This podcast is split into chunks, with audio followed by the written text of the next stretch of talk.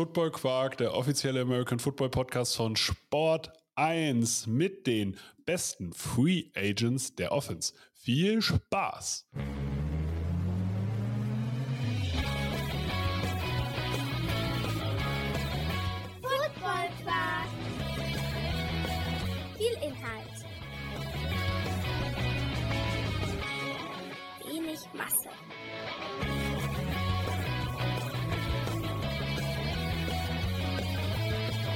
Hallo Philipp. Einen wunderschönen guten Tag. Wir besprechen heute die schönste Jahreszeit in der NFL, die Offseason. Es geht nämlich los. Bald beginnt die Free Agency, danach kommt schon die Draft, der Draft. Und wir besprechen diese Woche die besten Offense Free Agents, nächste Woche die besten Defense Free Agents und danach besprechen wir die Team Needs. Also in den Folgen, die wir beide machen, besprechen wir die Team Needs ähm, der jeweiligen Divisions Ja. und äh, was sozusagen geholt werden muss im Draft, wen wir da beispielsweise sehen, was eine Strategie sein könnte, damit ihr sozusagen einmal die Spielerperspektive kriegt von die Stars von morgen und die Teamperspektive und dann vollkommen zufrieden in den Draft reingesteigen könnt. Aber vor dem Draft ist erstmal Combine und Free Agency. Freust du dich? Genau, genau. Jetzt ist, jetzt ist die Zeit des Träumens. Ne? Wunder dich nicht, ich habe mich gerade ein bisschen lauter gestellt. Ähm, stellst du nachher ein. Äh, Danke. Ja, danke. Äh, Ich habe mich gerade lauter gemacht, damit du es hinterher runterregulieren kannst. sehr gut. So, pass auf.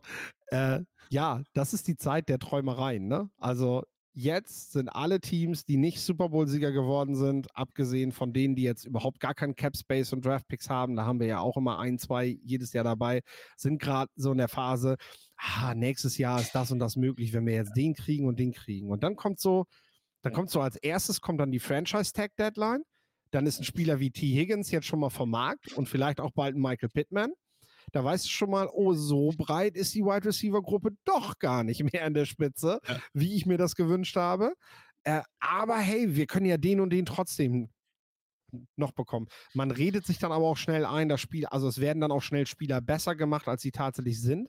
Ja, man muss fairerweise sagen, das meiste, was auf den Free Agent Markt kommt, ist halt auf dem Markt, weil die Teams diese Spieler zu deren Bedingungen nicht verlängern wollen. Das heißt, entweder zahlt man für gute Spieler ordentlich drauf oder man holt ordentliche Spieler und meint, sie wären gut.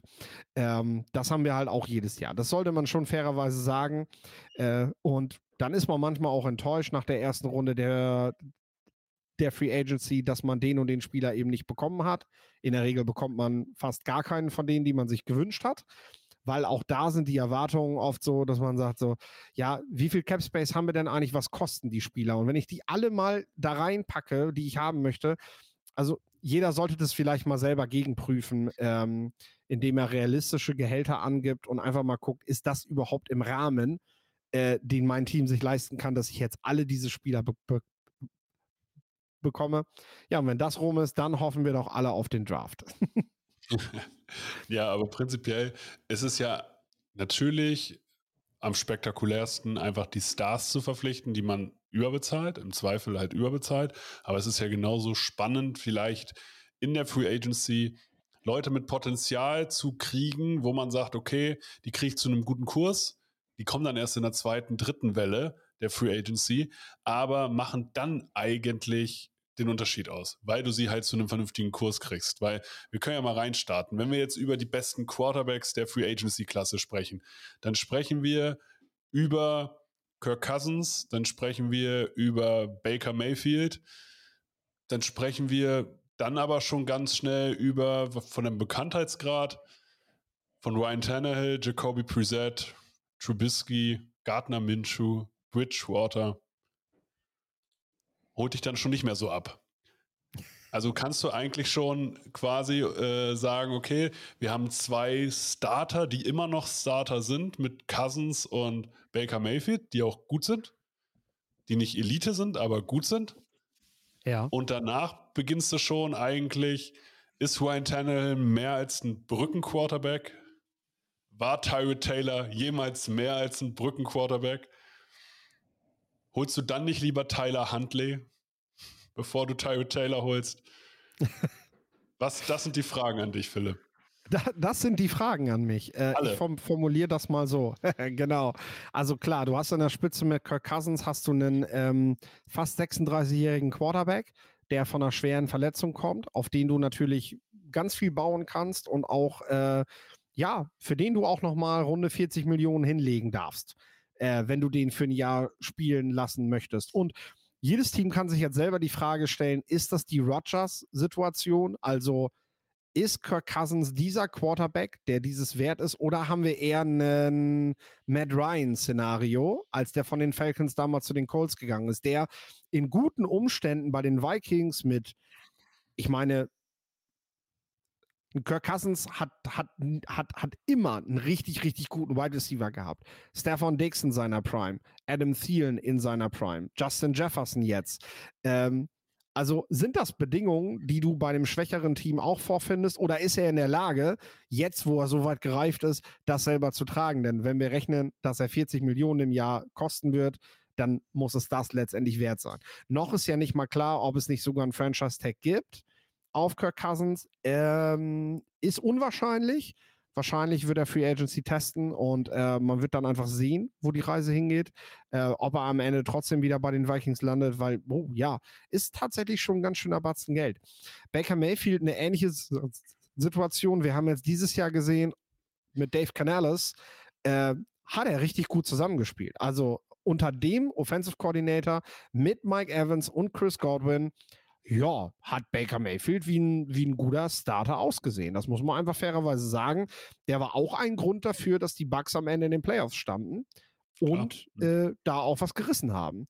Ähm, aber Baker Mayfield wird, wenn er nicht zu den Panthers wechselt, äh, und da ist er ja sogar schon mal gewesen und wir alle wissen, wie schwach er dort gespielt hat, äh, würde er unter seinem alten Offensive Coordinator nicht wieder spielen. Das steht fest. Und äh, weil der ist dahin gewechselt als neuer Head Coach. Und ähm, ja, das macht die Prognose auch für Baker Mayfield natürlich sehr riskant. Und dann haben wir halt diesen ganzen Pool an Joshua Dobbs, schöne Geschichte letztes Jahr, oder du sagst schon ein Tyler Huntley. Ich gehe tatsächlich, wenn ich einen Bridge Quarterback nehmen würde dies, dieses Jahr, wo ich sage, der, ähm, der füllt diese Rolle aus, der macht keine Zicken, der kann aber Spiele gewinnen, dann bin ich tatsächlich bei Gardner Minshew. Ähm, der Mann ist 28 Jahre alt, wenn die Saison losgeht, äh, hat also wirklich noch ein Alter, der ist fit. Ähm, der hat letztes Jahr mit den Coles, als er als Bridge Quarterback eingeplant war, ich glaube nicht mal die Coles haben damit gerechnet, dass sie Richardson so früh starten lassen können.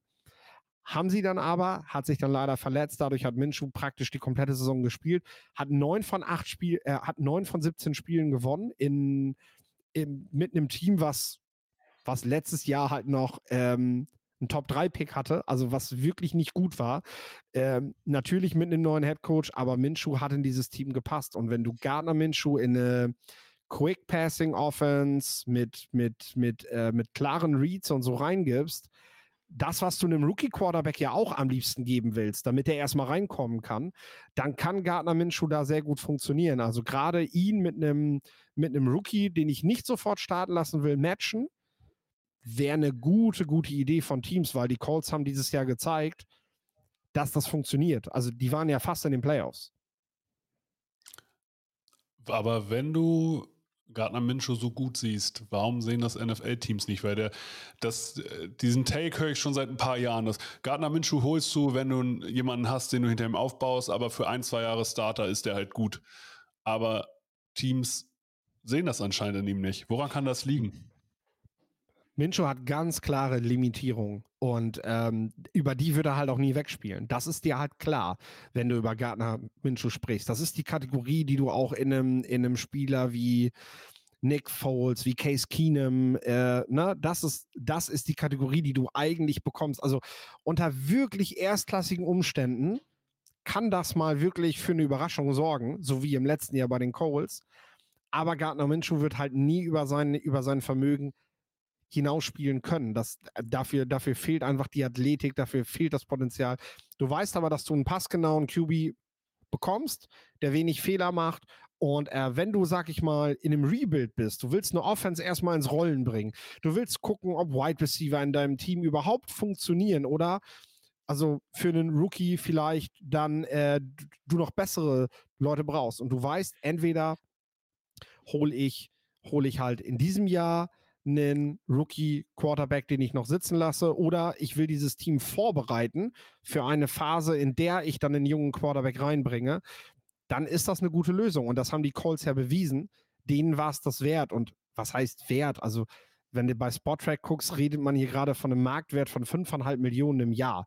Das ist ein Witz. Das sind Running Back-Gehälter. So, das kannst du für Gardner Minshew immer ausgeben für das, was der dir bringt. Wo siehst du ihn? Wo würdest du sagen, hey, ist das so ein Typ, ist das so, ist das so ein Las Vegas Raiders Typ? Siehst du ihn bei den New England Patriots? Sagst du, hm, Ja, vielleicht bleibt er auch bei den Colts. Ja, natürlich. Äh, ich glaube nicht, dass er bei den Colts bleibt, weil äh, da ist mit Richardson jetzt praktisch klar, dass er der neue Starter sein soll. Und Gardner Minshew hat halt schon, denke ich, also der will halt schon auch die Möglichkeit haben, sich da durchzusetzen. Ne? Hm. Also Commanders. Zum Beispiel, ja, die Washington Commanders sind tatsächlich, sind tatsächlich eine Lösung, ähm, wo du das machen kannst, wo du Minshew holen kannst, wo du einen Rookie draftest, der sofort spielen könnte. Das steht ja, also Ja. Minshew muss diesen Kampf halt auch annehmen, genauso wie bei Richardson. Ähm, der aber eben nicht zwingend spielen muss. Minshew gibt dir die Möglichkeit, dass du dir auf jeden Fall die Zeit gibst. Kommen wir zu den Running Backs. Tony Pollard, Jaquan Barkley, DeAndre Swift, Devin Singletary, Josh Jacobs, Austin Eckler, Zach Moss, Derrick Henry, AJ Dillon, Ezekiel Elliott, Gus Edwards, Antonio Gibson. Ich habe jetzt nicht die, äh, die Stat-Leader vorgelesen, sondern die Running Back Free Agents, die tatsächlich unrestricted auf dem Markt sind.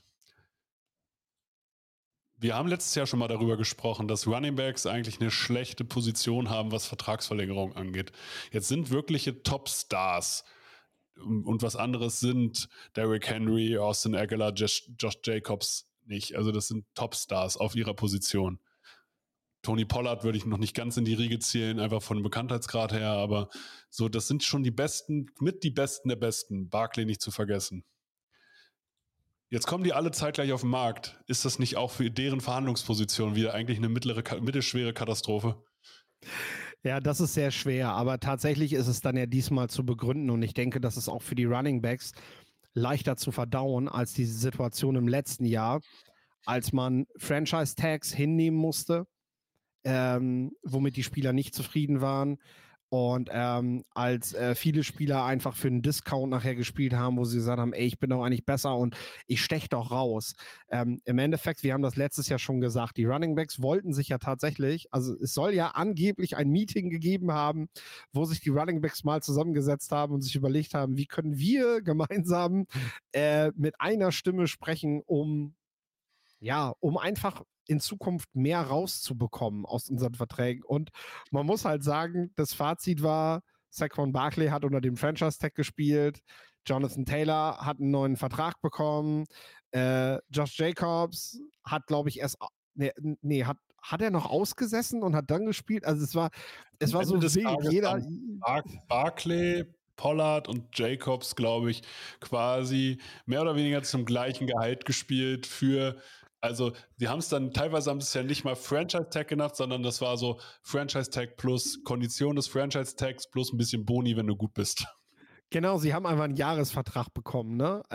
Äh, Und der, ja, also was am Ende dabei rumgekommen ist, ist halt echt, ist halt schon eine Schande. Also das ist, hm, ja, was willst du sagen? Also da, da hätte mehr bei rumkommen müssen. Aber gut, jetzt ist die Situation so, die Running Backs werden auch dieses Jahr nicht viel bekommen. Ich glaube, wir haben so ein paar äh, Aushängeschilder, die, ja, die eventuell, was haben wir denn da? Ähm, ich glaube, Josh Jacobs wird momentan mit, mit 10,6 Millionen Jahresgehalt schon am höchsten gehandelt und Derrick Henry mit 10,3. Das sind so die Lichtblicke, aber sonst sind wir dann schon wieder eher im Bereich 5, 6 Millionen und einige sogar noch darunter, ne? Also wir sind uns einig, dass von diesen Top-Stars einer, einer wird auf jeden Fall runterfallen und viel zu günstig unterschreiben müssen. Aber wenn, wenn du dich entscheiden musst, Tony Pollard oder Saquon Barkley, beide 27, beide Running Back, beide kommen aus einer quasi 1000 Yard Saison. Wen holst du? Ähm, ja, ich, ich meine, ich bin dann ehrlich gesagt aufgrund von Vorverletzungen, weil das sind Kriterien, auf die ich bei Running Backs dann halt voll achten würde und der Belastung, der sie bereits ausgesetzt waren, bin ich dann immer noch eher bei einem Tony Pollard, der die Option bietet, während du bei Saquon Barkley jetzt schon das Gefühl hattest, dass ja, das nimmt ab. Das nimmt mhm. ab und, und ich, ich muss Saquon Barkley Startergehalt bezahlen und weiß gar nicht, ob Saquon Barkley das dann wirklich in meinem Team noch ist. Ein Tony Pollard traue ich diese Rolle eher zu, dass er, ähm, dass er ja nochmal als vielseitiger Running Back entweder eine, eine, eine, eine 50-50-Rolle kriegt in einem mhm. Team, wo du wirklich mit zwei Running Backs spielst, ähnlich wie Dallas das das Jahr davor noch gemacht hat, mit Sieg Elliott und mit ihm. Ne? Ähm, oder äh, ja, indem du ihm tatsächlich in der Offense, in der das dann einfach auch besser passt, ähm, nehmen wir jetzt mal die, die, die Chiefs zum Beispiel, die den Running Back jetzt auch nicht 30 Mal im Spiel füttern, ne? Äh, was sicherlich ihm auch entgegenkommen würde mit seiner Spielweise, dass er einfach nicht so oft laufen muss, weil das ihm einfach die Explosivität nochmal mehr gibt, ne? Ähm, dann äh, ja, denke ich, bin ich eher da. Wo ich aber auch bin, sage ich ganz ehrlich, ich mag Cam Akers auf dem Markt, der wahrscheinlich so, ja, der vielleicht so das beste Preis-Leistungs-Verhältnis bietet. Ne? Du hast den Running Back. gar nicht. Nee? Würde ich niemals Geld für investieren. Ich mag einfach seinen Laufstil nicht. Keine Ahnung. So. ist wirklich, also ist wirklich so. Muss ich ganz klipp und klar sagen. Ich kann, ich, ich verstehe, ich verstehe dich, dass du sagst, dass man den mögen kann. Aber bevor ich Cam Akers gebe, hole ich mir einen Rookie. So, so offen muss ich darüber reden, tatsächlich. Gut, Rookie bleibt ja. Und das ist halt der Punkt bei ihm. Im Gegensatz zum Beispiel zu Saquon Barkley, wo ich dann gleich wieder jemanden da beleidigt sitzen habe. Ähm, der ist halt noch keine 25. Bei dem lohnt es sich noch, einen Vertrag für zwei, drei Jahre zu machen, um überhaupt erst wieder in diesen ja. Bereich zu kommen, wo ich sage, so jetzt ist der Running Back zu alt. Jetzt will ich hm. die nicht mehr. Das ist halt auch ein Unterschied zu 27, 28-jährigen Running Backs. Ich will halt keinen Running Back haben, der mit 30 bei mir noch unter Startergeld spielt. Das will ich nicht. Und, du willst und, also äh, Austin Eckler nicht haben. Nee. Der wahrscheinlich nach Christian McCaffrey der beste Receiving Running Back der Liga ist. Der, du sagst, der hat eigentlich einen schweren Stand auf der Free Agency oder im Free Agency äh, Markt. Äh, es, es mag Teams geben, die bereit sind, das zu bezahlen. Äh, ich ich werde es nicht tun, weil ich ganz ehrlich sage, mhm. er ist 29, äh, er hat abgebaut, er hat eindeutig abgebaut im letzten Jahr. Er ist überragend, also er, er, ist so krass gefüttert worden mit Bällen in den letzten Jahren. Ähm, ja, dass ich ganz ehrlich sage, so, ja, nee, will ich nicht. Will ich nicht, ist mir zu heiß. Die, die, die, die, die mhm. Statistik zeigt einfach, so hoch solche Runningbacks auch gelobt sind, es gibt diesen Moment, wo diese Leistung eindeutig abfällt. Und ähm, das mhm. Problem dann ist, diese großen Frage. Namen bezahlst du dann einfach ja. zu teuer dafür. Okay. Die Honest Johnson, running, ehemaliger Running Back der äh, Jacksonville Jaguars, war bei den Cleveland Browns, hat eigentlich, wenn er spielen durfte, immer abgeliefert. Ist das ein Kandidat, wo man sagt, dem geben wir jetzt eine Chance? Ja, den kriege ich ja so günstig, dass ich den in der zweiten, dritten Runde der Free Agency hole ähm, und den in ein, ja, in ein Backfield gemeinsam, gemeinsam reinschmeiße. Ne? Also, dass ich halt gucke, äh, mit wem spielt er da zusammen, welche Rolle kann er da einnehmen und dann eventuell, weil es in meinem System besser passt, äh, kann ich ihn mit mehr Bällen füttern, als das vorher der Fall war. Aber wo haben wir, jetzt mal ganz ehrlich, wo haben wir in den letzten Jahren einen plötzlichen Riser, einen Spieler auf Running Back, wo wir uns gefragt haben, warum ist der davor nicht so gefüttert worden? Warum ist der jetzt auf mal so gut? ähm, äh, also, also wo hat sich das für ein Team ausgezahlt, einen 28, 29 oder älteren Running Back zu holen und als Starter spielen zu lassen? Qua quasi nie. Also selbst so eine Damian Harris, der bei den Patriots früher eigentlich gut gespielt hat, ist weggegangen und war danach einfach nicht mehr gut. Nee. Aber ich habe vielleicht jemanden, der vom Potent, dem man sowas zutraut. Ehemaliger First-Round-Pick der Kansas City Chiefs, wurde also auch nicht so doll gefüttert. Clyde Edwards Hilaire ist momentan noch keine 25. Ganz wichtiger Punkt, ja. Also noch jung quasi. Wahrscheinlich sind Leute, äh, Menschen im Draft teilweise älter als er. Das kann sein. Ähm, für ehemaliger First-Round-Pick, das heißt, er hat schon eine gewisse Reputation bekommen. Ist das jemand, dem man jetzt doch nochmal eine Chance gibt, wenn man ihn günstig kriegt? Ähm, ich, ich könnte mir zum Beispiel vorstellen, dass die New York Giants den holen, ne? Jetzt, wo Saquon Barkley weg ist. Mhm. Mike Kafka ist dort der Offensive, Offensive Coordinator. Ähm, das Spielsystem liegt ihm äh, und äh, er, hat, er hat bei den Chiefs ja auch gute Zeiten gehabt. Ähm, deswegen ist er sicherlich ein Spieler, den du in einem gemischten Backfield selbstverständlich, dem du nicht die Hauptlast gibst, mhm. äh, halt holst. Okay. Andere Frage. Wohin, wo siehst du Derrick Henry? Den, den Running Back quasi der NFL. Wer ist bereit? Weil wenn du Derrick Henry holst, kannst du ihn nicht auf die Bank setzen. Wenn du Derrick Henry holst, musst du dein Spielsystem auch auf ihn anpassen. Du kannst ihm nicht nur zwölf, du kannst ihm nicht nur zwölf äh, Carries geben irgendwie pro Spiel, weil du sagst, oh, wir müssen ihn schon. Nein, auf keinen Fall. Das kannst du nicht machen. Ähm, ah, das ist super schwer. Ich sag dir ganz ehrlich, äh, so, so schade das ist, Derrick Henry ist jetzt ein Name, über den viel noch geredet wird. Ähm, aber der, weil John Gruden auch kein Headcoach mehr ist in der NFL, äh, der Und also die, die, alten Coaches sind ja alle weg gerade. Also die haben ja alle jetzt aufgehört, denen du so einen Move halt nochmal zutraust, ne? So, die, die sind ja. alle nicht mehr da und ich sag ganz ehrlich, sehe ich das Mike Tomlin, den zu den Steelers holt oder so? Nee, auch das sehe ich nicht. Also ich glaube, Derrick Henry würde am Ende sich fragen, spiele ich für das Geld, was man mir bietet, oder lasse ich es dann jetzt einfach bleiben? Also ich glaube, an dem Punkt sind wir ähm, leider, leider, weil oder es ein großartiger Running Back ist. Die bringen sowas Verrücktes vielleicht fertig, ja. ja also Cowboys unter Mike McCarthy und Jerry Jones haben, haben Tony Pollard gerade nicht unter Vertrag. Kann ich mir, da kann ich mir tatsächlich irgendwie vorstellen, wenn die es finanziell hinkriegen.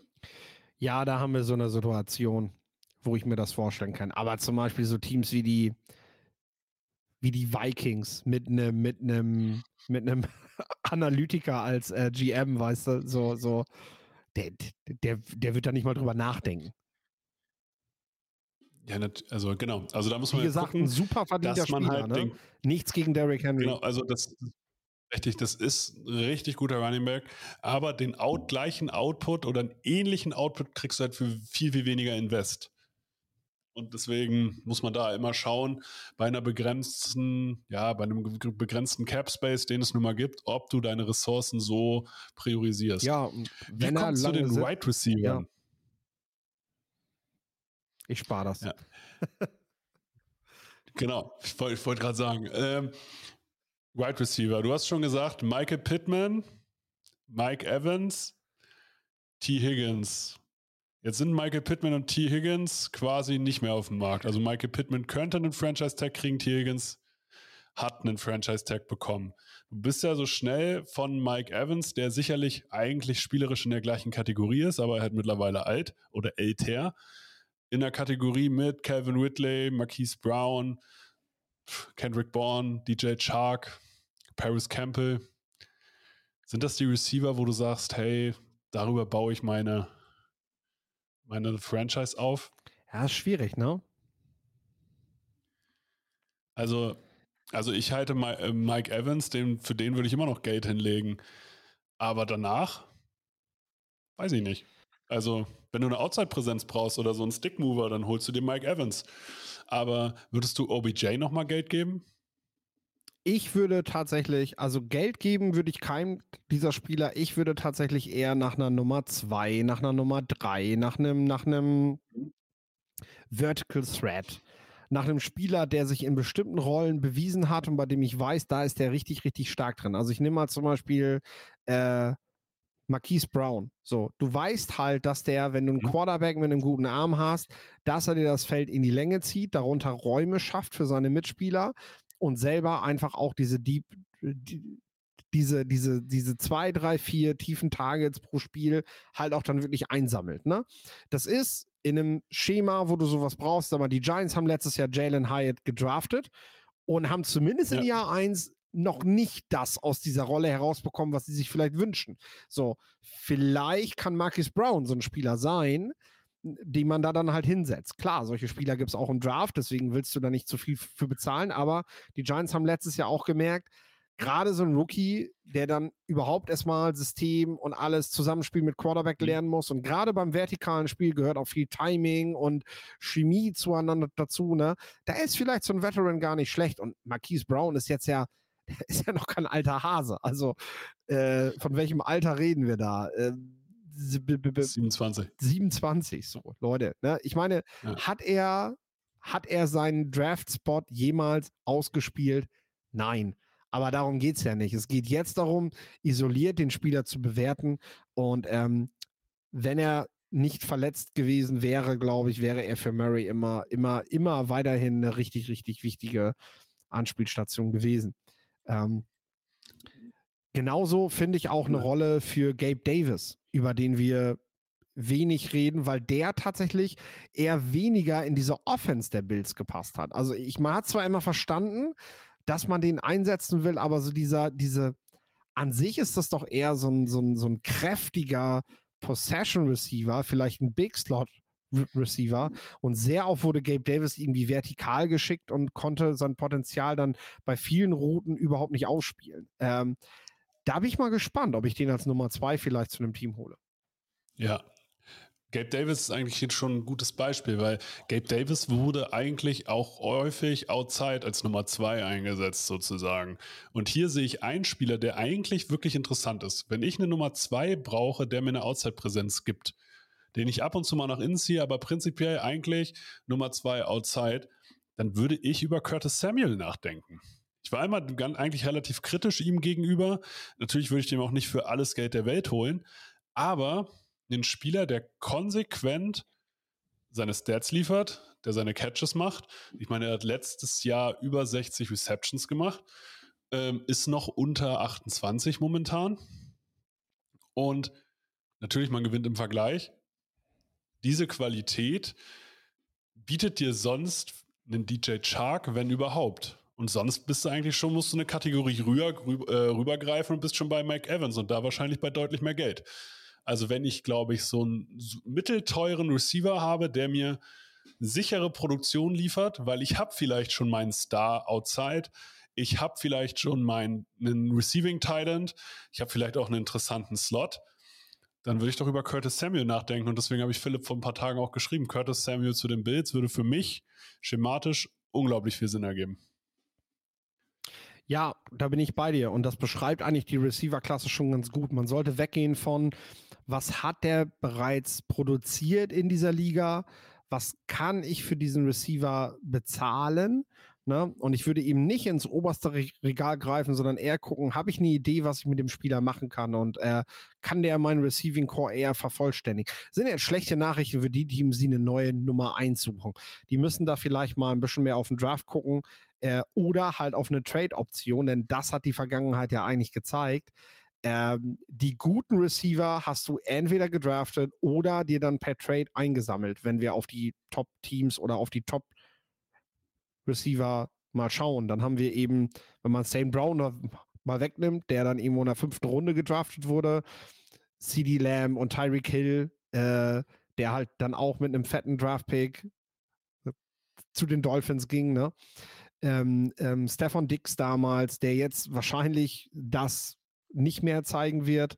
Ähm, die nächsten Jahre haben wir auch schon drüber ge gesprochen, der damals aber auch eben für einen hohen Pick von Minnesota ertradet wurde. Ähm, Brown von Philadelphia, ne? das ist halt eher das, was du wahrscheinlich machen musst, wenn du, wenn du einen guten Nummer 1 Wide Receiver haben willst. Absolut. Kommen wir zu den Titans. Titan, eine Position, Die Das den Patriots-Fans immer eine Menge Spaß macht. Ja, klar, wenn man will, wir wollen eigentlich auch seit 2012, dass man nur noch Double Tight spielt. Aber das macht irgendwie keiner mehr. Ähm, Wer ist denn den dieses Patriots. Jahr der Held, der Held, den die Patriots sich holen? Also einmal war ja Hunter Henry, Henry. glaube ich, der Halsbringer. Dann Hunter Henry, aber zusammen mit Jonu Smith. Und witzigerweise sind beide zeitgleich jetzt wieder Free Agency, äh, in der Free Agency. Dann hast du Mike Kisicki auf jeden Fall. Ja, der genau, Ist auch, Mike der, ist auch free, der ist auch Free Agent. Hat keine 300 Yards gefangen letztes Jahr. Und du hattest letztes Jahr noch Noah Brown, der aus dem Nichts irgendwie kam. Auch schon uralt, aber auch dieses Jahr Free Agent. Das heißt, die Patriots werden auf jeden Fall in die Titan-Klasse investieren. Davon kannst du ausgehen. Aber oh, darauf basierte tatsächlich meine Frage nicht. Titans sind, ist eine Position, die brauchen für gewöhnlich so zwei, drei Jahre, bis sie in der Saison angekommen sind, äh, bis sie in der Liga angekommen sind. Das hat, Gronk hat das gebraucht, Kelsey hat, Kelsey hat das gebraucht. Eigentlich alle brauchen so ein bisschen, außer jetzt so ein Sam Laporta. Ja, aber So. die letzten zwei Jahre haben wir da eine Ausnahme. Ne? Also die letzten zwei Jahre ist das anders. Werden Titans vielleicht im College mittlerweile besser ausgebildet? Kann ja für sein. die National Football League, ne? Die Fragestellung ähm, kann, kann, ist, ist berechtigt, kann absolut sein, aber wir sind ja gerade in der Free Agency und hier muss ich ja schauen, ist das vielleicht eine Position, die ich dann doch über die Free Agency eigentlich gut besetzen kann, weil ich die Leute hier nicht überbezahlen muss und dann schon weiß, okay, den nächsten Karrierestep könnten sie bei mir machen. Wenn du die Leute nicht überbezahlen musst, ne? Und da sagst du eigentlich schon, schon was ganz Wichtiges. Denn äh, ja, äh, oft musste man ja doch ganz schön tief in die Tasche greifen, um die besten Tight Ends der Liga oder die, die es vielleicht wert sind, holen zu können. Und am Ende muss man sagen, wir, haben's, wir haben die Jungs ja gerade schon genannt, also richtig ausgezahlt hat sich das ja nicht. Aber wenn du jetzt, also wir reden ja hier, Hunter Henry, Jono Smith, Dalton Schulz, Gerard Everett, Mike Gesicki, Noah Fant, Austin Hooper, Robert Tonyan, Mercedes Lewis. Also ich sage, wenn, wenn die Titan-Klasse eine Überschrift kriegt, dann ist es Zahltag für Dalton Schulz. Ja, ja, das ist richtig. Das ist eben einer der Tight Ends, also das ist der Tight End in diesem Jahr, der richtig eincashen kann. Und es gibt ja sogar eine Begründung dafür, denn Dalton Schulz hat im letzten Jahr gezeigt, wie, wie viel Sicherheit er einem Rookie-Quarterback geben kann. Und ich denke, gerade die Teams, die darauf schielen in diesem Jahr, die werden genau darauf gehen. Auch, auch äh, Thielen zum Beispiel, dem wir letztes Jahr ja nicht viel zugetraut haben, ist das ja im Endeffekt für Bryce Young gewesen. Diese, diese zuverlässige Anspielstation, die, wenn die Defense dich komplett auseinander nimmt, die halt irgendwie es schafft, dir, dir ein paar Plays zu geben, die, die halt ein paar Bälle fängt, die, die einen hohen Radius hat, ne? Und das hat Dalton Schulz gezeigt. Und ich denke, dass wir auch dieses Jahr wieder ein Team sehen, was, was, ähm, ja, was einen jungen oder instabilen Quarterback holt und einfach, ja, zunächst mal einen sicheren Go-To-Guy haben will. Aber mehr, das muss man halt fairerweise sagen, ist Dalton Schulz dann nicht. Und dafür wirst du dann aber auf jeden Fall zu viel zahlen. Also ich persönlich hoffe bei den Patriots, dass die Hunter Henry behalten zu sehr viel günstigeren Konditionen und sich einen Rookie holen. So, dann hast du, finde ich, eine gute Kombi. Weil sie müssen jetzt sie müssen aber auf jeden Fall in der Free Agency schon auf Titan was machen, weil das Loch, was auf dieser Position ist, kannst du nicht nur über den Draft füllen. Das geht einfach qualitativ nicht. Aber du siehst, also auch hier, Dalton Schulz ist ein sehr, sehr respektierter Spieler. Aber wenn er quasi dein Highlight auf der Position ist, dann weißt du auch, was du quasi davon zu halten hast. Dann haben wir aber einen Tight End, den ich gerne mit reinwerfen möchte, der, äh, ja, du hast ja selber gesagt, so Spieler aus der dritten Reihe, die, die dann sehr überraschen. Und das ist für mich OJ Tight Howard. End Colby Parkinson von den Seattle Seahawks.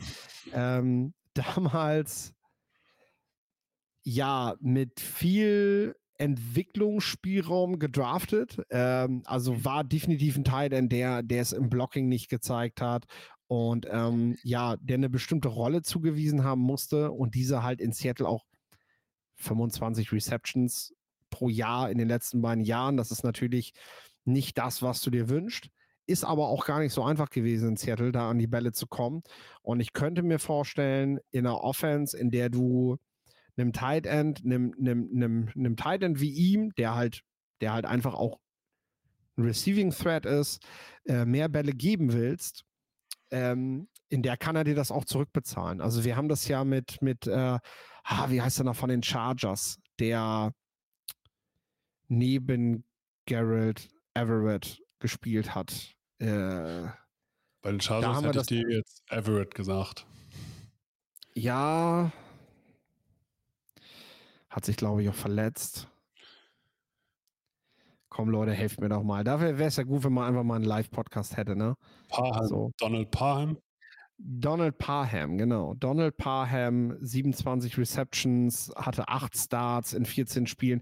Das ist so ein Typ, von dem kannst du dir das halt auch nochmal vorstellen, ne? Dass der, dass der diesen Sprung macht und äh, mit Kobe Parkinson einen 25-jährigen Titan holen, der, der halt wirklich nicht viel Geld kosten wird. Also da kannst du von ausgehen, dass du den jetzt nicht mit Geld zuschmeißen musst. Ähm, das ist eine Option. Das kannst du mal machen, wenn du dich auf Tight End verstärken willst. Oder ich sag mal, wenn, wenn du dich nicht verstärken musst, aber wenn du einfach das Potenzial siehst, was er hat und das wirklich mal nutzen willst, weil ich bin der Meinung, dass Seattle das nicht genutzt hat. Mhm. Bei Potenzial bin ich natürlich sofort bei Irv Smith seit Jahren. Aber der, war, der muss erstmal wieder fit werden. Aber wenn ich einen Receiving Tight End holen müsste, dann würde ich wahrscheinlich Harrison Bryant holen. Harrison Bryant von den Cleveland Browns, da dritter oder vierter Tight End gewesen, hat aber, wenn er gespielt hat, eigentlich immer ganz gute Zahlen aufgelegt. Kann ich mir vorstellen, dass der, dessen zweiter Vertrag jetzt wirklich sein besserer wird. Kommen wir zur Offensive Line und zuerst würde ich die Tackle besprechen und dann sozusagen Interior gehen. Ja. Nun ist es im Draft so, dass die Draftklasse natürlich auch einen Einfluss hat auf die Free Agency in irgendeiner Form. Wie tief ist die Tackle-Klasse in diesem Jahr, die Offensive Tackle-Klasse? Die lohnt sich auf jeden Fall. Das bedeutet, verschlechtert das den Marktwert für Tyron Smith, Andrew Speed, Duani Brown, Trent Nee, Brown? weil die, weil die Dichte nicht so groß ist. Weil du einfach auf dem Markt wie immer wenig anständige Offensive Tackle hast. Und Das heißt, wenn du einen Veteran haben willst, Genau, also ein guter. Offensive Tackle setzt sich immer durch, sagst du. Ja, auf jeden Fall. Weil ähm, du kannst, du kannst es dir kaum erlauben, in den, in den Super Bowl Run mit einem mit einem Rookie Starting Left Tackle zu gehen. Das machen Mhm. Teams eher weniger. Du guckst halt dann eher, ob du nicht einen Veteran finden kannst. Und ähm, dasselbe gilt für Right Tackle. Äh, und äh, da gibt es einfach immer jedes Jahr ein paar, die du, die du gebrauchen kannst, die entweder das Alter haben, wie zum Beispiel Tyron Smith, natürlich mit 33, ist für einen Tackle aber auch noch kein Alter, wissen wir. Ne? Der, kann, Das- der kann dir halt in einem Super Bowl Run noch ein, zwei gut, gute Jahre bringen. Wie wir überlegen mal, wie lange Trent- Jason Peters noch gespielt hat. Jason Peters oder wie viel, äh, jeder, der jetzt Tyron Smith bezahlt, wie oft erhofft man, denkt man dabei an Trent Williams? Der auch mit 36, 37 immer noch einer der besten Tackle ist. Ja, das ist ja genau der Punkt. Du weißt, dass du auf jeden Fall eine Basis kriegst, die du brauchst. Ähm, solche Spieler, solche Spieler gehen, gehen aber auch, äh, so- so- solche Spieler gehen dann aber auch eher zu Contendern. Ne? Also ich sehe jetzt einen Tyron Smith nicht für einen Rookie-Quarterback blocken. Ne? Ähm, Hm. Und äh, ja, deswegen. Dann habe ich gleich ich habe gleich, Entschuldigung. ja, Don, ja, alle- alles gut. Wie verhält es sich dann jetzt für jemanden wie Jonah Williams? Der ist 26, hat bei den Bengals solide Starterleistungen gebracht, ist, wird hier als Right Tackle aufgeführt mittlerweile, hat aber auch schon mal Left Tackle gespielt. Ist das jemand, den man eigentlich auch ohne Probleme holen kann? Ja, zu einem vernünftigen, zu einem vernünftigen Selair. Mhm. Weil Alter passt, die Erfahrung passt eigentlich auch. Und du weißt eigentlich, dass auf jeden Fall für einen Tackle, für einen Offensive Tackle immer noch Entwicklungspotenzial drin ist. ja, auf jeden Fall. Wir sehen hier, wir sehen hier sicherlich aktuell keinen Star-Tackle. Ähm, das muss einem klar sein. Aber wir haben hier auf jeden Fall, also wir haben im letzten Jahr haben wir über ähm, bei den Falcons ist er Right Tackle. McGarry, Caleb McGarry. McGarry. Ja, haben wir, haben wir ja groß geredet, ne? Oder, oder auch dem Right Tackle der 49ers. Das sind ja am Ende, ähm, also gerade der von den 49ers ist Der ja dann ehemalige McClinchy. Genau. McGlinchey ist ja dann nach Denver und hat tatsächlich auch richtig eingecashed, so, ne? Und wenn man mal ehrlich ist, auch McGlinchey. Ich habe das letztes Jahr immer wieder gesagt, als wir, als wir die Free Agency besprochen haben. Einmal, als wir die Besten vorgestellt haben und auch als es dann um die Needs ging. Ich glaube, der Wert wird etwas zu hoch gesetzt für ihn. Also den, den Einfluss, den er auf das Spiel nehmen kann. Ähm, und äh, Jonah Williams, wenn der jetzt nicht High-End Geld bekommt.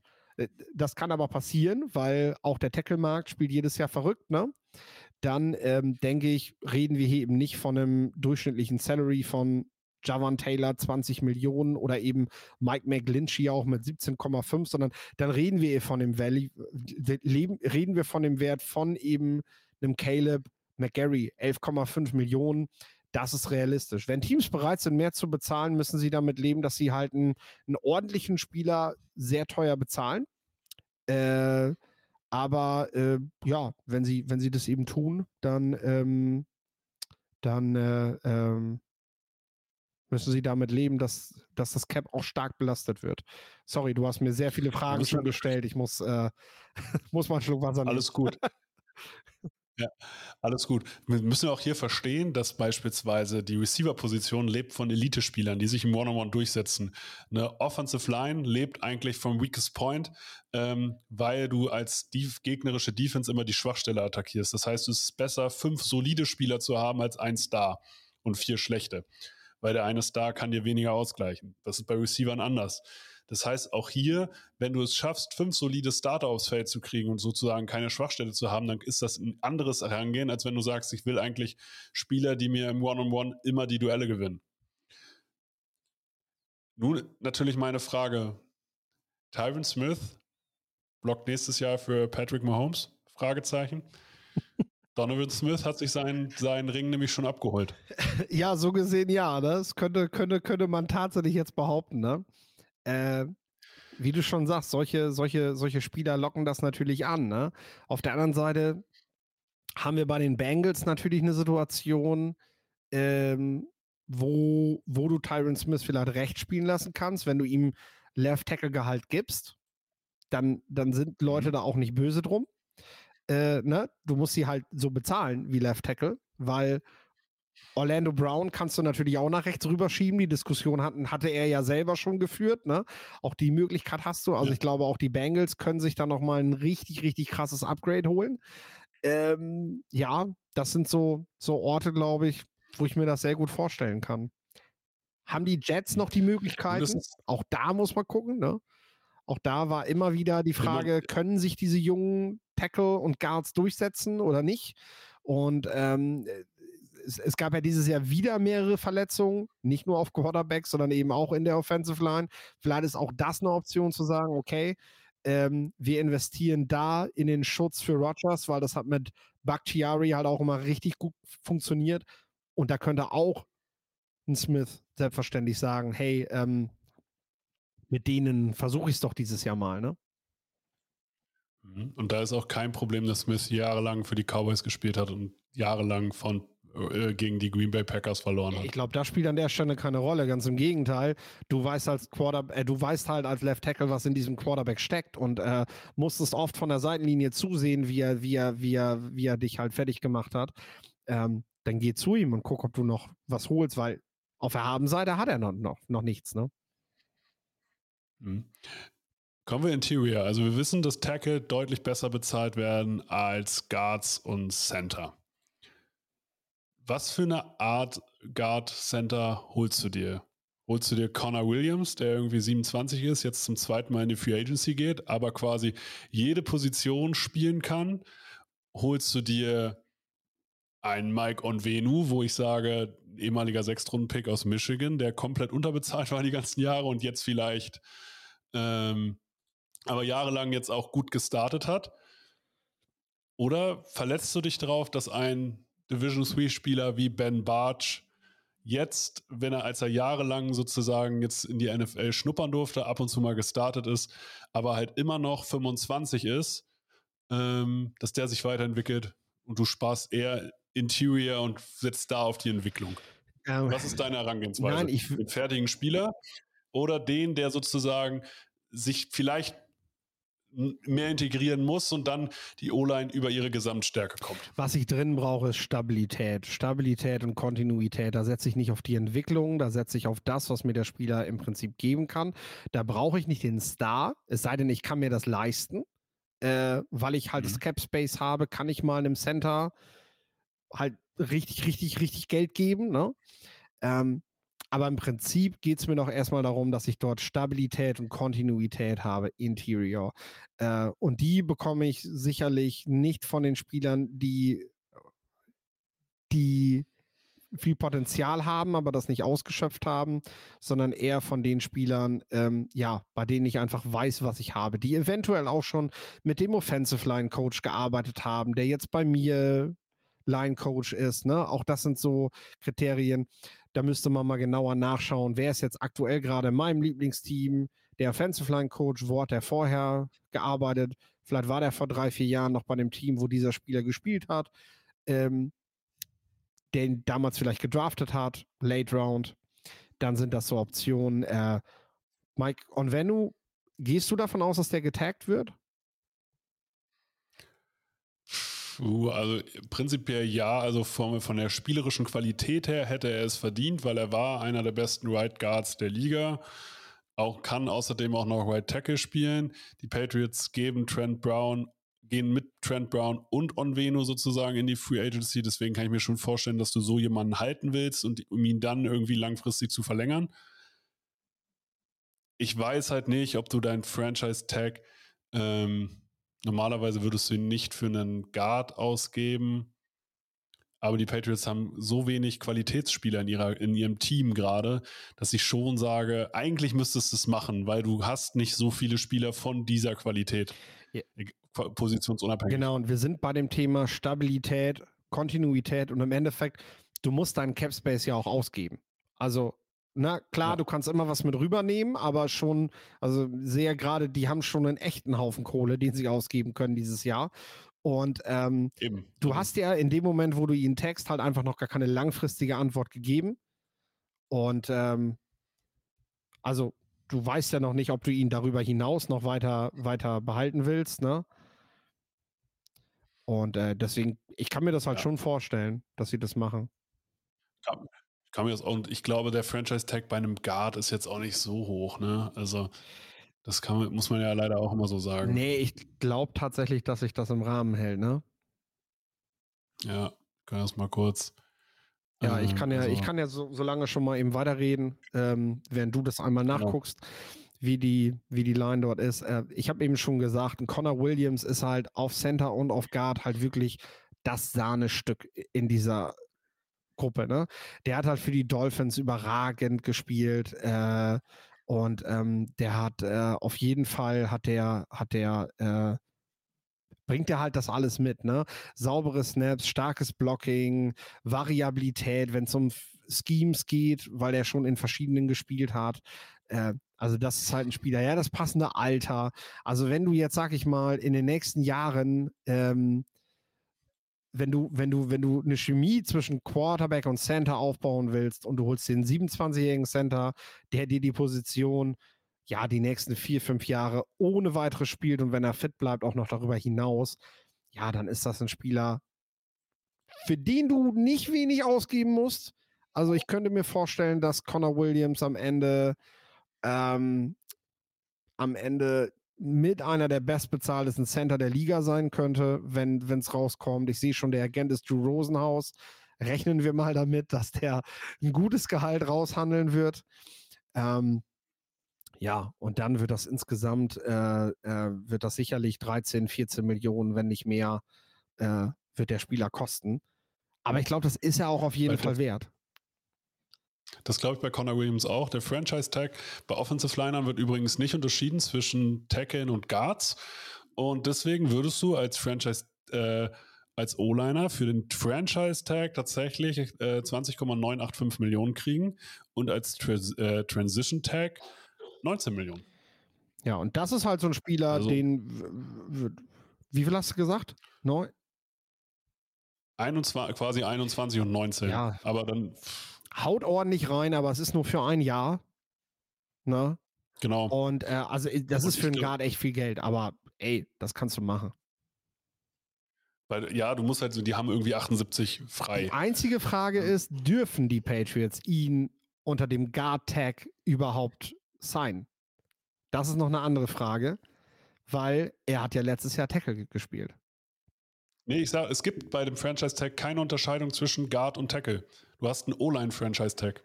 War das nicht mal So wird es hier gerade Das geschrieben. war unter Kyle Long war das doch damals so, dass bei dem war die Diskussion. Der hat Right Tackle und Guard gespielt und dann war das so ein Hin und Her. Ja, gut, gut. Dann sind es 21 Millionen. Das ist für Also einen Guard eine Menge wurde gerade Holz. nur die Offensive Line Ja. sozusagen. Ähm, Das ist für einen Guard eine Menge Holz, aber wie gesagt, für ein Jahr und du hast die Kohle und du willst einen jungen Quarterback aufbauen, egal wie er heißt. Äh, Da ergibt das trotzdem Sinn, dass du das machst. Natürlich, langfristig ja- wäre natürlich und noch besser. kannst, genau, du kannst ja ihm den Tag geben und dann sagen, pass auf, hier ist ein Fünfjahresvertrag.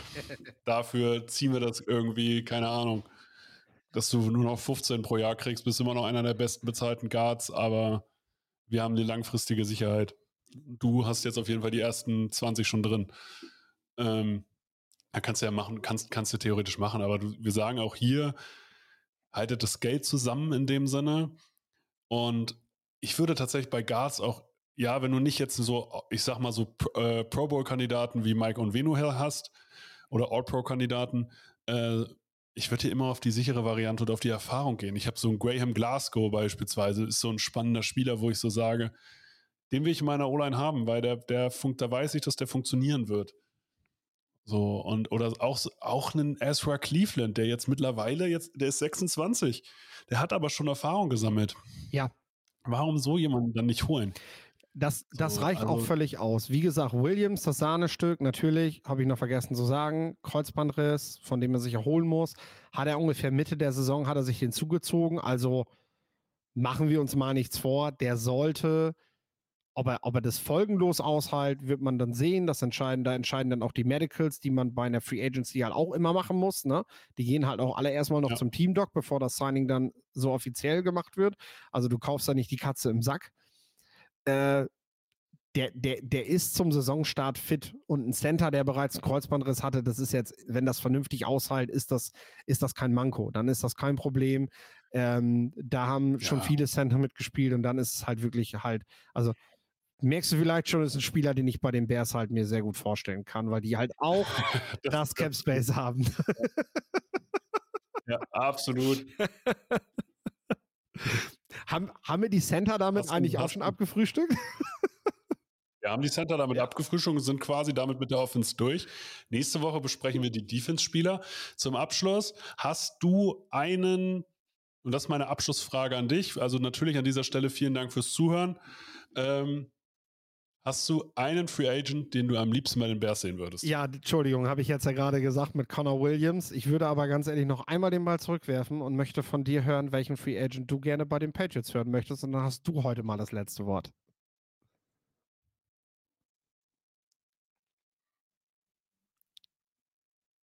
Ich darf keinen Patriots Free Agent nehmen, der schon letztes Jahr bei den Free äh, Patriots war, oder? Das wäre langweilig. Nein, du musst schon jetzt ein neues Also, so Signing Hunter- vorstellen. So, so, so Hunter Henry zählt nicht, ne? Ich will jetzt ein neues Signing hören. Ja, Mike Evans. Einfach nur an dieser Stelle.